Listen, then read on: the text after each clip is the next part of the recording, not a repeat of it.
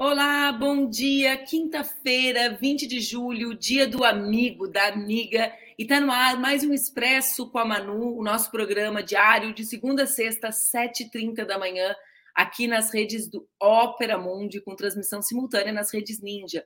Lembrando que quem acorda mais tarde ou quem já está na correria essa hora pode assistir em qualquer momento e também na versão podcast. É sempre uma alegria conversar com vocês e quando chega a quinta é um dia que a gente já fica feliz porque é a nossa conversa com a Mara Moira. Aliás, eu e a Mara fizemos quase um programa inteiro nos bastidores, por isso que nós atrasamos esses quatro minutos. Bora lá, hoje a gente tem muito assunto, vai ter assunto para Chuchu, a Mara já chegou chegando, não deu nem tempo de eu te anunciar, Mara, não deu nem tempo de, de chamar.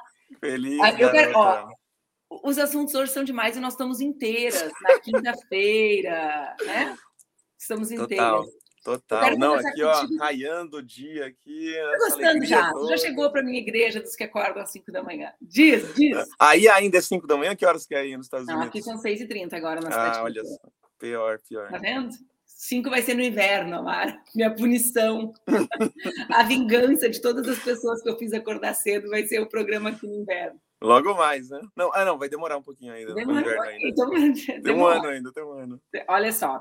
Uh, tem vários assuntos né, que estão bombando nas redes, tem as notícias que mais foram relevantes ontem. A Erika Hilton apresentou cota para pessoas trans nas universidades, é um assunto que traz, uh, digamos que vis, traz essa visibilidade nas redes para incompreensão das pessoas sobre, uh, a, sobre o que é desigualdade brasileira e o lugar destinado às pessoas trans. Ontem também a Soninha Guajajara, nossa ministra uh, dos povos originários, dos povos indígenas, junto com a ministra Rosa Weber, essa do Supremo, né? Quando a gente fala ministro e ministra, tem gente que acha que é tudo no mesmo lugar. Mas junto com a ministra Rosa Weber, lançaram a primeira Constituição traduzida para a língua indígena do Brasil. Que loucura, né? A gente está em 2023, a primeira vez que os povos originários, indígenas, têm a Constituição na sua própria língua, num país como o nosso. Ontem foi dia de polêmica, né? Lula trocou farpas com uhum. Boris, Boris devolveu uh, farpas para Lula. Uh, Lula não precisava chamar o, o, Boris de jovem, o problema dele não é esse. Lula também deu uma vacilada enquanto visitava Cabo Verde, né? Mostrando a necessidade de letramento. E também começa a Copa do Mundo de Futebol Feminino, Amara. A gente está sempre com um assunto bombando por aqui, né? É muita coisa, Total. é muito rápido. Não, total, não, tava aqui já acompanhando. Eu tô gostando agora de acordar cedo porque os jogos são cedos, né? Aquele um negócio meio Copa do Mundo de 2002, feelings, assim, os um, vem uma memória afetiva, né? Não sei se a galera que tá assistindo a gente tem idade para lembrar disso, mas era a Copa do Japão e da Coreia do Sul, e a gente tinha que acordar de madrugada para ver jogo do Brasil e tudo. Então, era maravilhoso, era uma experiência é, interessante. Foi a última que o Brasil ganhou também, o masculino, e aí agora começa a feminino, uma, uma é, talvez a maior, vai ser a maior das Copas Femininas até o momento. A expectativa, o Brasil chega aí como um azarão, nunca, não é, é, favorito a muita coisa, mas ao mesmo tempo a gente tem Marta, a gente tem uma galera foda aí que pode fazer a diferença. Eu estou na expectativa de segunda-feira quando faz seu jogo, né? Primeiro jogo é, Eu estava ouvindo ontem um podcast sobre isso e estava lendo que é uma equipe muito nova, né? Do ponto de vista de uma equipe que joga a primeira vez, uh, mais de 50% joga uh, pela primeira vez uh, uma Copa do Mundo. Isso também é um elemento para levar em conta no futebol, né? Quer dizer, a estreia, nessa, a experiência nessas competições tem um valor, né, Amara? Total. Né, a gente tem uma técnica que é provavelmente uma das melhores técnicas do mundo, a Pia Sundad, mas ao mesmo tempo a gente ainda não é, segue com problemas estruturais ter, terríveis. Né? Então a gente vê, por exemplo, uma liga é, esse ano Brasileirão, né? A gente agora está é, é, o Brasileirão ele, ele vai sendo disputado ao longo do ano e a gente viu coisas como é, um monte de goleadas de 10 a 0, 14 a 0, né? E a gente olha e fala, nossa, que incrível, meu time meteu 12 a 0 no Ceará. Só que isso a gente não está dando percebendo que isso é um problema, né? Porque ter um jogo que acontece 12 a 0 na Série A, né, do futebol feminino significa justamente que alguma coisa deu errada, especialmente quando isso acontece várias vezes seguidas, né? E foi justamente isso. O Ceará foi rebaixado no masculino ano passado, e aí cortou praticamente toda a verba que tinha para o futebol feminino. E aí o que aconteceu foi que é, jogaram é, adolescentes para jogar o futebol feminino. Assim, subiram adolescentes para disputar né, na, na categoria é, oficial, né, na categoria na Série A, e aí foi uma goleada atrás da outra. O time demorou rodadas para conseguir marcar o primeiro gol. Né? Então, ou seja, é muito triste quando isso acontece, mas ao mesmo tempo é um retrato do futebol brasileiro, né? E a gente ainda tem é, alguns times que se destacam, e mesmo esses times que se destacam têm uma estrutura precária para o futebol feminino, então dedicam todas as atenções para o futebol masculino, e o feminino fica meio assim as moscas, né, mesmo nos grandes clubes. Né? A Formiga deu um, uma entrevista gigantesca falando sobre isso, sobre os problemas estruturais do São Paulo, por exemplo, e olha que não é dos piores times da, do, do, do Brasileirão feminino.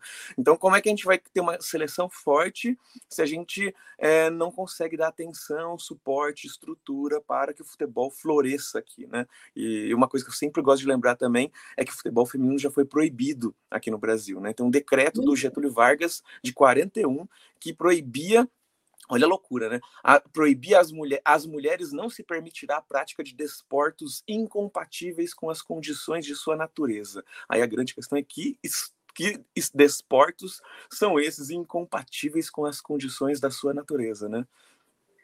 Ou seja, a natureza feminina não é apta para o futebol. Isso era o decreto na prática. Uhum. é não, eu lembro.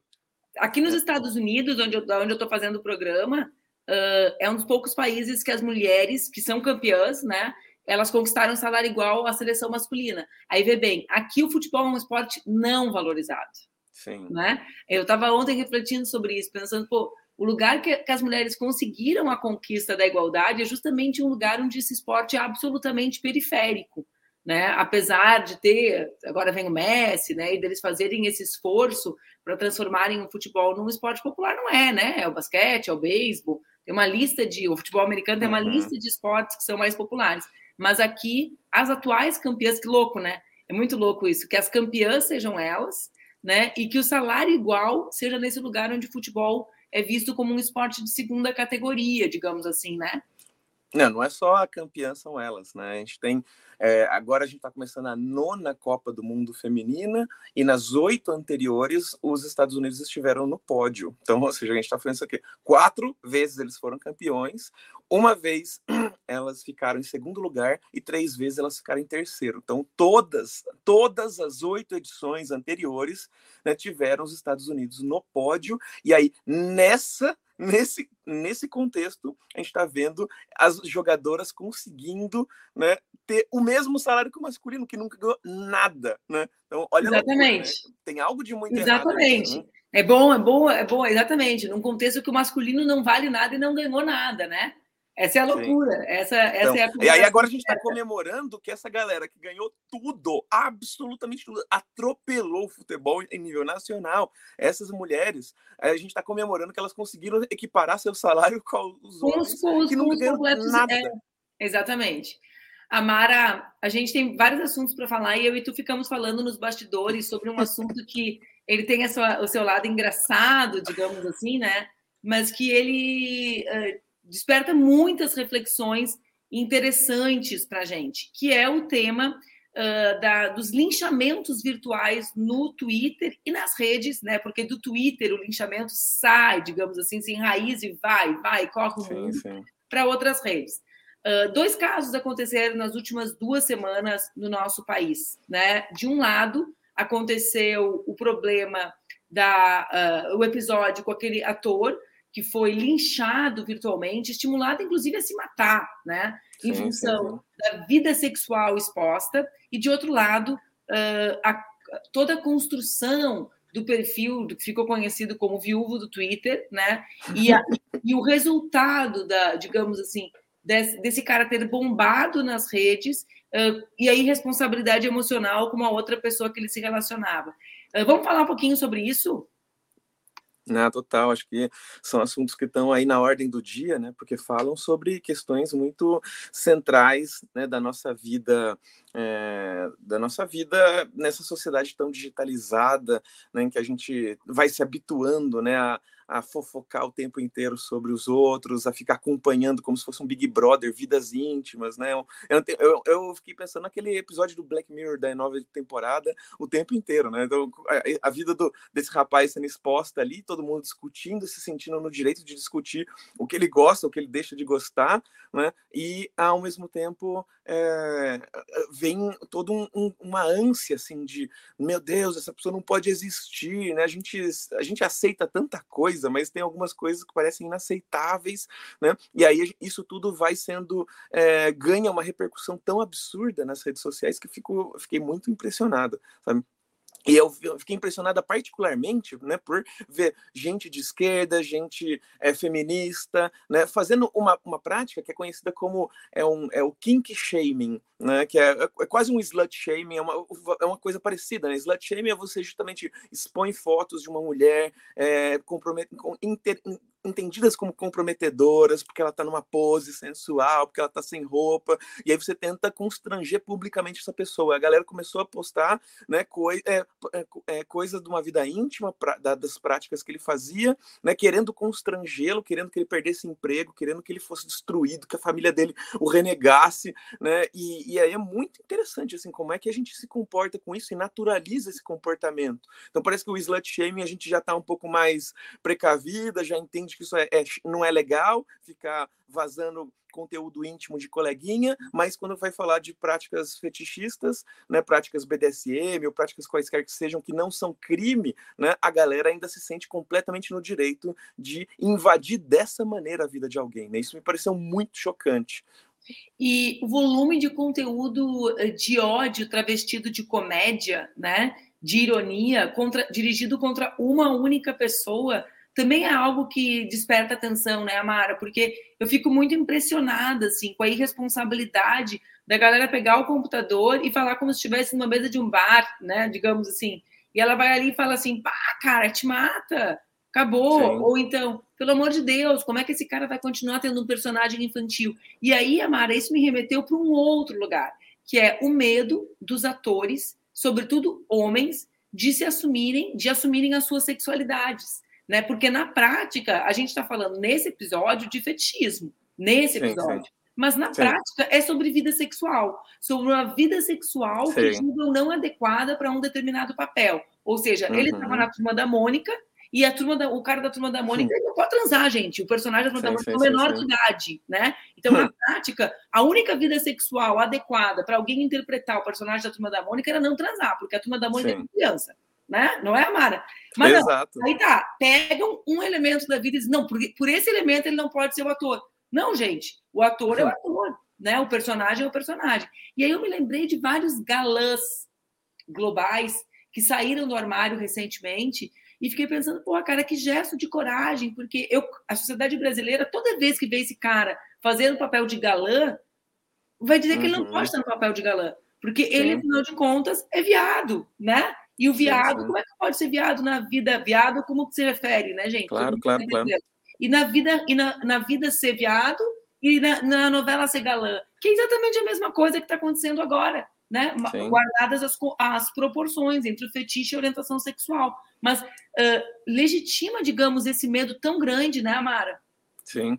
Não, eu lembro, por exemplo, é, ainda uma, uma espécie de, uma, de um contraponto, não contraponto, mas um outro lado dessa moeda ainda, que é para além de não poderem se assumir, não poder falar sobre sua vida íntima, sobre seus desejos, né, sobre quem de fato eles gostam, é, muitas vezes é, o que acontece também, é, eu lembro da Roberta Close, quando ela fez algumas incursões em filmes, né, teve, teve uma polêmica, eu, eu, eu, me mandaram recentemente uma imagem de uma revista da época, nos 90, final dos, dos anos 90, falando a respeito que o galã não queria beijar Roberta Close na anos 90, hein? Né? Porque isso poderia manchar a carreira dele, poderia marcá-lo né, em termos de. É em termos de, de, de, de, imprensa, em termos de so, rede social, de mídia, né, de, é, de sociedade, né, ele poderia ficar marcado pelo, por ter beijado a Roberta Close. E, e assim, a gente está falando da, da, mulher mais bonita do Brasil, sabe? A gente não está falando de qualquer mulher. Exatamente. Está falando do, dessa mulher, dessa mulher, ela já tinha feito operação nessa época,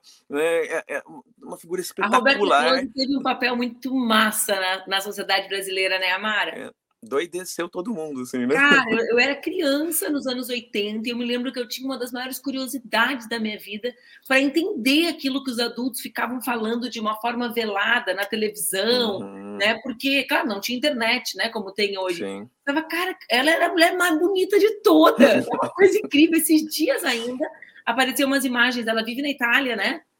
Acho que é Suíça. Bom, ela vive, eu sei que apareceram umas imagens dela para mim uh, atuais e eu fui atrás, de cara, me despertou assim as memórias uhum. da Manuela criança, querendo entender. E por isso também que é tão importante falar, né? Ver, ver o papel da visibilidade, da naturalização dos corpos estarem nos lugares, né? Sim, não, e é, e é, isso. Então a gente vai vendo como vida e ficção se cruzam de uma forma esquisita, né? É, tem, tem, tem conexão com isso, é, por exemplo, aquelas histórias de atores que são é, agredidos ou insultados, né? Porque fazem personagens vilões nas novelas, né? E a população vai para cima. Então parece que a gente confunde muito essas duas esferas, não percebe justamente né, que existe uma cisão, né? Então tem, tem algo que, que vai conectando tudo isso e mostrando problemas é, é, mais mais severos, assim, né, de como é que a gente lida com é, esse espaço, né, da, dessa da ficção, né, por novelas, né, e tudo mais, né, e, e, também como é que a gente vai tornando é, entretenimento a vida pública das pessoas, é, tornando uma espécie de Big Brother, né, a vida, a vida das pessoas vira uma espécie de Big Brother que a gente vai acompanhando, comentando e definindo, decidindo, votando, né, se a pessoa vai ser expulsa ou não, se ela vai sofrer castigo ou não, né. Acho essa, a, a, esse, esse, na verdade, é o grande tema, né, Amara? Porque a gente tem o que? O principal conteúdo consumido nas redes sociais é entretenimento. Eu sei que muita gente que está por aqui fica achando que é política, porque fica aquela loucura, né? Ah, de todo de quem acompanha a política ficar ali, aquela coisa das bolhas. Mas se vocês entrarem no Telegram, os principais grupos do Telegram, eu inclusive acompanho vários, são grupos ou sobre o Big Brother ou sobre entretenimento mesmo, né? Uh, e, e, essa lógica do entretenimento acaba ocupando a vida nacional. Acho que essa é a grande comparação que tu traz aqui. Como a vida dos, das pessoas é tratada como, uh, na verdade, como ela é tratada como se fosse de, como fosse ficção e na realidade como a gente não percebe a ficção como tal, né? Que é o uhum. caso desse ator da punição que ele recebeu e receberá das pessoas pedindo, uh, inclusive, a demissão dele, né? De como e de como a gente precisa, Mara, letrar. Eu, eu penso muito nisso, sabe? Uh, ontem, com, a, com, com o equívoco que o Lula cometeu enquanto fazia sua viagem na África, José, põe eu e a Mara conversando aqui juntas, que eu fico nervosa olhando ela pequenininha do outro lado. Sim, sim. A gente tá, muda as eu câmeras. Eu fico nervosa, eu fico aqui olhando. Deixa eu chegar mais perto da Mara. Uh, o Lula cometeu um equívoco ontem, né? Que foi que é grave, mas que expressa, sim, sim, digamos sim. assim, a falta de, de capacidade, de letramento, inclusive. Eu fiquei pensando, poxa, se o Lula quer o Lula, com a capacidade que tem, com a compreensão prática que tem sobre o racismo no Brasil, é capaz de errar, como que a gente consegue fazer com que esses equívocos sejam percebidos como uma oportunidade para que a gente uh, letre, né, consiga fazer com que, a, mais, mais setores consigam compreender a dimensão da violência que pode ser expressa a partir da linguagem. E por que, que eu estou falando sobre isso? Porque isso, para mim, tem a ver com esse letramento uh, digital, das pessoas perceberem as suas responsabilidades nesse ambiente, né, Amara, umas com as outras. E aí vem o caso do viúvo do Twitter, que é, uh, num certo sentido, combina as duas questões, né? Porque a galera também linchou ele, né? Mas também a, a, a, o evidente desejo dele acontecer nesse ambiente e, a partir disso, a irresponsabilidade afetiva com as pessoas com as quais ele se envolveu, né? Com essa moça com quem ele tinha uma relação e que daqui a pouco se deparou com todo o conteúdo que ele enviou para ela sendo utilizado para construir um personagem nas redes sociais, um personagem que aconteceu, né? Sim, sim. Então tem, tem todos os lados desse ambiente, da, da forma como a gente aprende a navegar, né, Amara?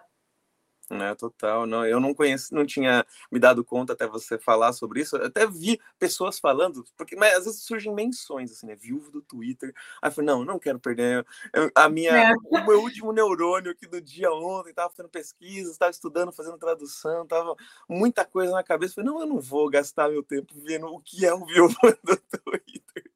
Não, pior é eu, galera. Ó, não caiam no clickbait. Eu falei para Maria que a galera ficou assim, ó Ai, por que, que eu entrei no perfil do fulano para ver o conteúdo? Por que, que eu entrei no perfil do fulano? Aí estou eu almoçando, entrei no perfil do fulano, meu Deus do céu! Não cliquem, né? Não, não cliquem, eu não, não queria clique, ter visto clica. isso, não tem como desver. Aí vai lá, Manuela W clica. Manuela W caiu no clickbait do não clica, sorvetinho. Não, mas é, é, é, chocante, né? Acho que são é, muitas coisas tabus ali, tá brincando. Aquela capa é muito chocante mesmo, assim, né? Eu, mas olha, eu, eu Não fala, não fala que mais gente vai correr atrás. eu fiquei curiosa para ver esse livro. Isso eu espero. Só que a versão, acho que tá, tá 200 reais. Né? Eu tava vendo lá quanto é que tava para. Ah, mas foi mais longe. Ela tentou comprar. Não, ó, eu tenho aqui um bilhão de livros doidos, você não tem noção que eu tenho aqui. Esse é um dos livros que, se eu tiver, um, se eu tiver ia, ia valer um. ia super compor aqui um, um, um grande acervo estranho aqui da minha biblioteca, então acho que vale a pena, mas estou esperando ver se baixa um pouco esse valorzinho aí, porque 200 pila não vale a pena. É terrível, né? Terrível. Mas é mas acho que precisa de um pouco de, de, estômago, né? Só que é interessante, né? Que a gente, a gente dá conta de. Tem ah, coisas que a gente, é, de alguma forma, lida bem, lida de forma tranquila, né? De imaginar, né? Na, porque é ficção, né? Novamente, é ficção, só que é uma ficção que mexe com os nossos pesadelos e, e faz com que a gente é, fique meio fora de si, né? É, que é algo que, que, eu tenho refletido também, né? Como é que é essa, esse lugar do desejo, né? A gente não pode falar sobre, né? E, e eu estou escrevendo também uma obra, então, uma, uma obra em que uma travesti vai contando das experiências dela como prostituta e ela vai trazer um monte de experiências parecidas parecidas com essa, porque isso é muito cobrado, esse tipo de coisa é muito cobrada de prostitutas, né? Então, ou seja, o que a sociedade se recusa a discutir, o que vai fazer é sobrecarregar os, os ouvidos lá das prostitutas. Elas vão ouvir tudo que a gente não está querendo discutir, né? Porque os desejos continuam existindo e aí a gente vai justamente jogando para essas figuras marginalizadas né, a incumbência, a responsabilidade de lidar com essas demandas reprimidas. Né? E, então, ou seja, esse, esse livro né, vai falando sobre, sobre essas experiências doidonas. Assim, né? Então vai ter outras, vai ter cenas lá no meu livro que vai, vai ter pesadelos, com certeza, Manu, mas tá, de outra hora. Tá em que etapa da escrita? Eu não sabia que tu estava escrevendo agora, Mara. É, não, vai sair ano que vem pela Companhia das Letras, eu só preciso entregar o livro, estou assim nessa reta final, tô querendo ah, esse mês. final dele? É, não, e é, é um livro todo em Bajubá, assim, sabe? Então, uma travessa contando a história dela num Bajubá loucão, né? Num português todo repleto de expressões do Bajubá, dessa língua das travestis. Isso, eu ia te falar. Eu ia te falar porque acho que muita gente não sabe o que é Bajubá. Então, se tu topar fazer um quadrinho aqui, agora pode oh. dar close na Mara. Dá close, Sim. eu vou ficar te dirigindo aqui, Jair. Para a Mara explicar o que é Bajubá para a galera. Não, porque a ideia é justamente né, o que é o Bajubá, né? Essa língua falada é que foi sendo criada pelo universo, pela cultura das travestis, né? Para que a gente conseguisse se comunicar entre nós sem ser entendidas por quem é de fora, né? Sobretudo pensando na prostituição de rua, né? Quem precisa de uma língua de segurança, né? Não é uma língua do P, uma brincadeira de criança. É justamente uma forma de se comunicar que impeça que quem é de fora entenda, né? Então, quem está precisando disso é quem está muito acuada pela sociedade, quem está muito perseguida e foi se criando de forma espontânea essa língua. Bajubá é uma palavra que vem do Yorubá, né, que é falado nas religiões de matriz africana, no candomblé, na umbanda, e significa segredo. Então, as primeiras travestis que falavam umas para as outras, vamos falar em Bajubá, vamos falar em segredo. Né? E aos poucos foi se perdendo a noção de que essa palavra significava segredo e foi se tornando o nome, a, a denominação dessa, dessa, dessa forma de se comunicar, né? que tem, tira muitas palavras desse Yorubá das, das religiões de matriz africana.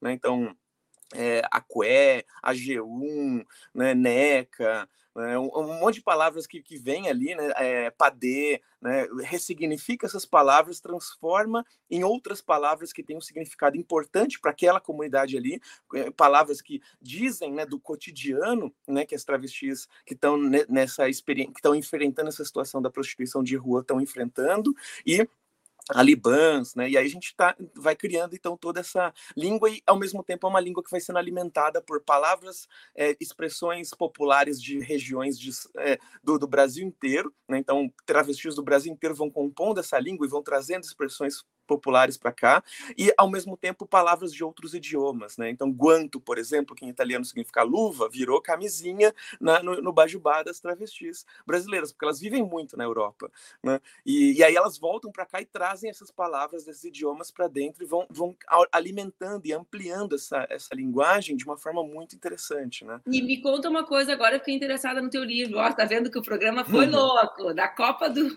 da Copa do Mundo, da Deus. Dia do salário das jogadoras, passando pelo viúvo do Twitter, agora a gente chega no Bajubá. Me conta uma coisa, e tu fez, como que tu fez para conseguir constituir, digamos, essa linguagem para o livro?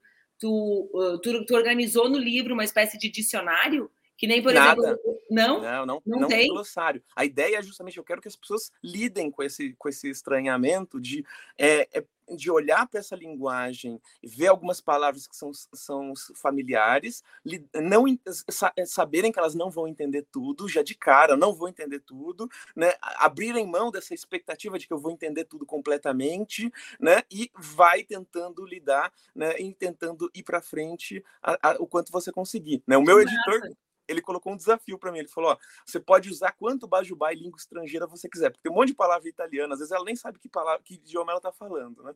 E... Olha que louco! Eu tô, eu tô lendo um livro de uma nigeriana, eu leio muita literatura nigeriana. E é. aí, justamente hoje de manhã, eu estava antes do programa, eu leio uma hora por dia antes de qualquer coisa. Então, se o programa começa às seis e meia, a louca aqui tem uma hora de leitura antes. Você dorme? Você dorme? Eu, tem, uma, tem uma menina que participa do meu clube de leitura que ela criou uma expressão, Amada, que eu gostei Sabe, tem poucas vezes que eu curto o que a galera fala de mim, de pensar assim, pô, essa pessoa achou um negócio massa. Ela disse que eu tenho que o meu poder mágico, cada um tem um poder mágico, né? O meu é que eu olho para as pessoas e roubo um pouquinho do tempo delas. Então eu falo assim, ah, Mara, tá dormindo oito horas por noite? Nossa, Aqui, ó. Peguei meia hora para mim. Mas, quem, enfim. quem dera fosse meia hora. Ó, deixa eu falar o que eu ia dizer, que é o seguinte, aí eu estava lendo uh, que é um livro de uma autora que escreveu Fique Comigo, que é um livro que aconteceu super assim. Hum. E aí eu simplesmente estava ali pela página 40 e pensei assim: cara, esse personagem é homem porque os nomes são em Yorubá. Ah, total. Então, justamente, eu nem consigo perceber o gênero dos personagens, porque não tem relação com, a nossa, com o nosso idioma, né? E eu pensei, pô, que interessante, que olha que louco, porque o personagem, ele varria a casa para agradar a mãe. E eu pensei automaticamente o quê? Mulher. E aí passou umas 20 páginas. Cara, eu falei, cara, então era muito maior o esforço de agradar a mãe. Era um menino varrendo o chão. Então, então eu consigo imaginar que o teu livro vai ser muito massa nesse sentido, sim, de sim. descobrindo, ah, então era isso que estava falando. Né? Porque essa coisa da, da, da, do, do, do ignorar determinados conteúdos do romance, da novela, também dá uma outra dimensão para ele, da descoberta de elementos nossos que não estão no romance. Como uhum. eu, que uhum. fiquei às cinco da manhã refletindo, porra, que machismo o meu, automaticamente pensar que quem varreu a casa era uma personagem Sim. menina, né? Eu tive a mesma é, sensação lendo o livro da Paulina Chiziane, moçambicana, né, de Niket, uma história de poligamia que está tá na lista de livros obrigatórios da Unicamp, e aí, assim, é, a gente não conhece é, aquelas, aqueles nomes, né? Então a gente não sabe que nomes são masculinos e femininos, e aí aparece o nome, e você fica assim, meu Deus, que, que, que pessoa é essa, sabe? Então a gente fica não, e é, então, ou seja, é muito interessante, uma experiência muito interessante. A gente vai, né? Tem coisas então que a gente não vai perceber, né? Que uma, um, um leitor de lá perceberia imediatamente né? É, mas ao mesmo tempo a gente vai perceber outras coisas. A gente vai é, é isso, é a leitura do estrangeiro, né? A pessoa que está de fora e está percebendo coisas, tá, tá.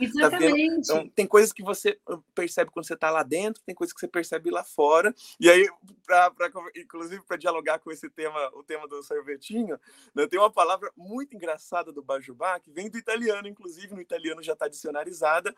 Em italiano é tarzanelli, tarzanzinhos, né?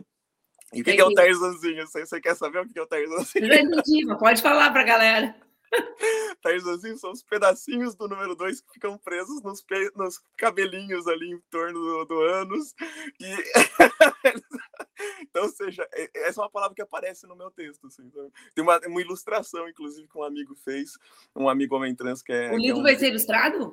Não, não, é que tem, tem uma versão pequenininha é, é, que foi publicada é, durante a pandemia, a primeira versão do texto. E aí tem algumas ilustrações que Ah, eu não li esse. Ó, a Dúnia, que é do meu clube de leitura, falou: ó, a gente tem que ler o livro da Mara no clube. Pode ser uma ótima, pode ser uma ótima, se eu sobreviver a ele. Vai sair, é, vai sair ano que vem, em algum momento, só tem que terminá-lo, né? E, mas assim, vai ser porrada. Aí o que, que o meu editor falou? Ele falou: ó, brinca quanto você quiser com o Bajubá em língua estrangeira, desde que você tenha certeza que o leitor não vai fechar a obra, que ele vai achar que ele está entendendo. A, então o desafio é fazer com que o leitor ache que ele está entendendo. Ele não está entendendo, mas ele tem que achar que ele está entendendo para ele continuar lendo.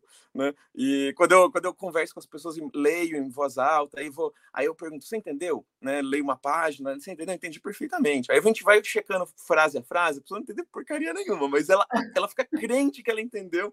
Isso é essencial para que a pessoa chegue até a última página. Então, esse é o grande desafio, assim, brincar com, com esse universo que vai ser muito novo para a maioria da população brasileira, trazer esse universo para infernizar ali, uma espécie de um fantasma para transformar a literatura brasileira, só que é, fazendo com que a pessoa ache que ela está sacando, que ela tá catando o que, está rolando, né? Que senão ela fecha o, fecha o livro e, não, e aí a leitura não acontece, né? Que é uma coisa que acontece, a gente já, já passou o nosso tempo, mas eu vou falar uhum. isso contigo. Tu participou de uma edição do clube minha, debatendo justamente o Parque das Irmãs Magníficas, né? Da Camila Souza Fijada, da Argentina. Sim, sim. E é um livro, bom, é um dos livros que eu mais fiquei impactada quando eu li no último período, assim, eu acho uma obra, acho ela realmente aquele livro, assim, muito acima do montão, como diria a, uhum. a, tia de um amigo meu, muito acima da média, assim. E, e ela também tem isso no livro, né? Quer dizer, dos códigos próprios, das regras, ela trabalha isso, ela dá uma dimensão de realismo fantástico daí para as histórias, né, Amara? Uhum. Total, não é, é uma é isso. A gente está vendo agora essa é, essa perspectiva travesti, né, ganhando né, as páginas, ganhando, se transformando em alta literatura, né, e aí nos trazendo outros imaginários, né, outros mundos para o nosso conhecimento, né, e a, a, a, a travestilidade na Argentina não é tão diferente da brasileira, então existem pontos em comum entre as duas entre os dois países lá, inclusive a militância travesti é muito forte e mais forte do que aqui, que acaba virando uma militância trans mais do que uma militância travesti. Lá elas falam muito de fúria travesti, né? Então, de, então tem, tem um, um, apelo, né? Um, uma potência do termo travesti que é muito forte lá uma escrita também falando sobre realidades travestis muito fortes e que é, escapou é, é, é, escapou um pouco inclusive desse lugar da autobiografia apenas né que é algo que eu quero fazer aqui no, no monólogo né, nesse texto que eu estou escrevendo né? então a gente poder é, porque a sociedade espera que a gente conte a nossa historinha nossa história de vida que a única forma da gente fazer literatura é contando a nossa historinha e ao mesmo tempo é, é interessante que a, gente, que a sociedade se abra né, para ouvir também os mundos que a gente consegue imaginar né, para lidar com a nossa imaginação, que é terrível, então vai ter muito Tarzanzinho lá na nossa imaginação, né, porque é, é, algo que pedem, algo que, que acontece o tempo inteiro, a gente está lidando com isso, né? não é à toa que tem uma palavra dessas no Bajubá, né? então é isso que eu gosto de colocar, né? É, a palavra existe lá. É porque tem uma demanda por ela. Né? É porque ela está falando de uma realidade que talvez a gente nem faça ideia que exista, né? E é preciso que a gente olhe para isso porque também é parte da nossa sociedade. É isso, Mara. Mais uma quinta chegando ao fim. O programa, cada vez a gente está mais louca. Sempre é uma alegria conversar contigo. Estou esperando esse livro agora, viu? Ah, maravilha. Você vai ver ano que vem, vai sair aí, a gente conversa sobre ele. Estou esperando ele chegar, agora fiquei ansiosa. Depois você pode me mandar para eu ler em voz alta para ver se eu entendo, se eu passo no ah, teste ou não. vou te mandar um Curiosa querendo ler antes, vocês entenderam? Você quer, você quer um, um, um trecho, não. que tipo, né? Que tipo de trecho você quer? Não, eu quero ler o livro. Era, meu, era minha deixa para ganhar o PDFzinho Olha antes isso. de revisado, sabe? Vamos ver, vamos ver. Não sei se eu entendi ou não, mas era para eu matar a curiosidade sobre o livro inteiro. Bora. Um beijo bem grande. Beijo, Boa querida. Vida. O programa tá ficando massa. A Mara estava falando, eu pensei, a Mara tá lançando livro novo. A Maíra, que estava na terça aqui, acabou de lançar o livro dela, né, que também está super bombando. Luiz Maurício tem a editora, Figura de Linguagem, tem vários, vários livros interessantes. Agora lançou Baldeação, que é um livro de contos que comemora os 25 anos da carreira literária. Acabou que, sem ser uma das maneiras que eu organizei o programa, a gente tem várias das pessoas que ficam batendo papo comigo conectadas com esse universo da literatura. Eu fico muito feliz, porque isso tem muito a ver com a possibilidade da gente uh, construir um outro país também, né? Com, uma, com outro tipo de produção literária, com mais diversidade, com mais pessoas lendo, tendo acesso ao mundo do livro e da leitura. E hoje, quinta-feira, é o dia do. Olha que agora toda torta, a pessoa põe a camisa bonita, a Luísa da produção elogia essa camisa lindíssimo. O Gilberto Gil estava usando uma igual anteontem. Ele está com a gola de qualquer jeito, pelo amor de Deus. Minha mãe tentou fazer diferente, gente, mas não deu. Mas hoje, quinta-feira, é o dia do Dicas de Leitura da Manu. Bora lá?